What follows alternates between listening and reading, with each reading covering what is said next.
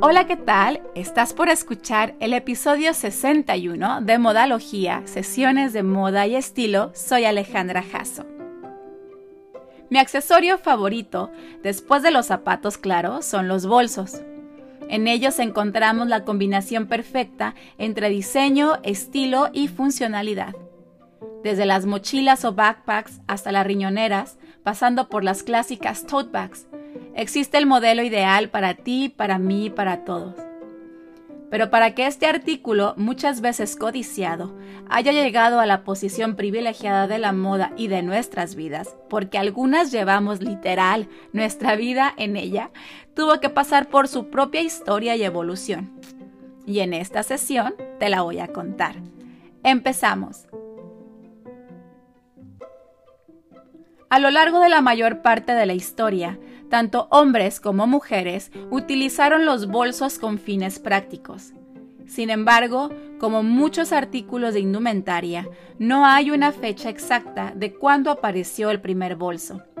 Pero se piensa que pudo ser un acompañante del hombre prehistórico, un auxiliar en la transportación de alimentos, hecho con fragmentos de pieles de animales que podía llevarse colgado sobre los hombros o quizá en la cintura.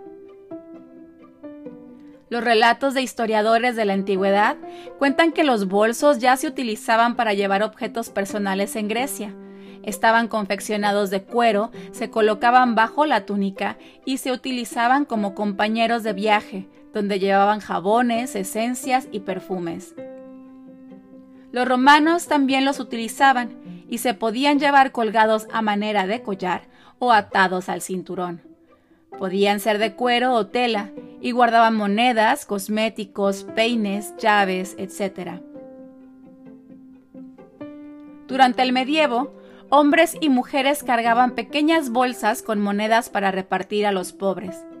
Trabajadores, artesanos, campesinos y peregrinos llevaban bolsos donde guardaban y transportaban las herramientas de trabajo mientras la realeza y aristocracia utilizaban hermosos diseños que decoraban con escenas románticas y que eran obsequios durante el cortejo. En el siglo XV, en el Renacimiento, los aristócratas y la realeza masculina utilizaban bolsos grandes con armazones metálicos que con el tiempo se hicieron cada vez más elaborados y decorados. Eran populares aquellos con bordados de escenas fantasiosas. Para el siglo XVI, las mujeres llevaban el bolso como parte del chatelén, un gancho con cadenas en el que se sujetaban pequeños utensilios como llaves, tijeras, costureros, etc. Estos eran considerados joyas y símbolos de estatus, ya que estaban hechos con metales preciosos y bellamente ornamentados. Hombres y mujeres de los siglos XVII y XVIII Llevaban pequeños bolsos tejidos que contenían pétalos de rosas, especias y hierbas para cubrir el olor corporal y protegerse de infecciones que creían se transmitían a través de los aromas desagradables. También en estos siglos aparecieron los bolsos de noche para hombres y mujeres, donde guardaban fichas de juego, dados y cartas, así como monedas para apostar. La introducción de los bolsillos en las prendas se da durante este tiempo, por lo que los bolsos de caballero comenzaron a desaparecer poco a poco, dejando casi exclusivamente su uso para las mujeres. Con la revolución industrial del siglo XIX aparecieron nuevos materiales y se crearon técnicas y métodos de producción novedosos que impactaron la producción de bolsos. Aparecieron, por ejemplo, las primeras bolsas de viaje, pequeñas con un sistema de apertura práctico y rápido. Aparece Louis Vuitton. En esta época se llevaban bolsos con cordones o con armazón. También se acostumbraba a que las mujeres hicieran su propia bolsa para darle un toque personal y mostrar sus habilidades en la costura y el bordado. Se empezaron a usar las bolsas para diferentes ocasiones, desde las sociales hasta las creadas para actividades específicas como las compras y por supuesto los viajes. Llega el siglo XIX y los bolsos se convierten en un complemento del atuendo influenciado por la moda, no por la practicidad. Al principio del siglo se utilizaron textiles exóticos, malla metálica, terciopelo, encajes y bordados. Las mujeres sufragistas pusieron de moda el bolso de piel colgado sobre el hombro, pero luego este desapareció.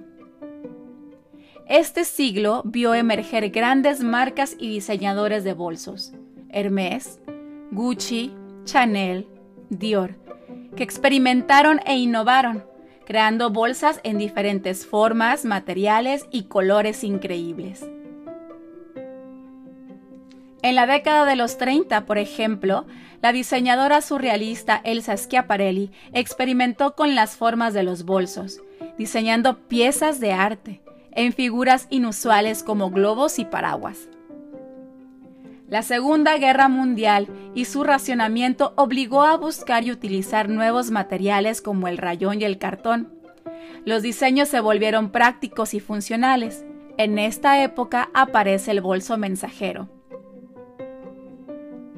En los 50, las mujeres combinaban el bolso con sus zapatos. Llevaban la cartera bajo el brazo o colgada a la altura del codo. Pero en 1955, Chanel presentó su 255, el bolso acolchado que innovaba con su doble cadena y que permitía a las mujeres tener las manos libres.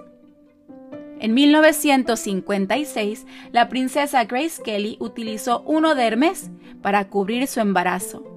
La marca le puso su nombre y lo convirtió en una de las bolsas más famosas hasta hoy. En los años 60, la cultura juvenil estaba en pleno apogeo y los bolsos se volvieron juguetones y despreocupados, con nuevos materiales como el PVC y el mimbre.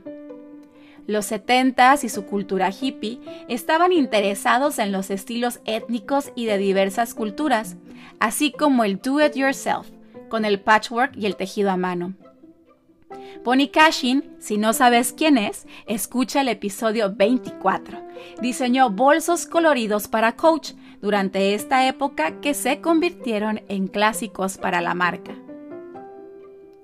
A diferencia de los siglos pasados, en los que el diseño de un bolso podía permanecer inalterado durante muchas décadas, hoy se ha convertido en un accesorio de moda, en algunos casos en objeto de deseo y símbolo de estatus, en protagonista de episodios de series de televisión como la baguette de Fendi en Sex and the City.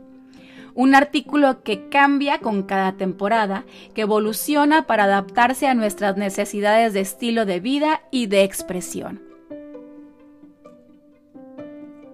Con eso terminamos esta sesión. Te invito a que me sigas en mis redes, en Instagram en Alejandra Jasso, en Facebook en Alejandra Jasso Fashion and Styling y está la página alejandrajasso.com. Nos escuchamos en la próxima sesión. Que pases muy buena semana y recuerda que hagas lo que hagas, hazlo con estilo. Bye.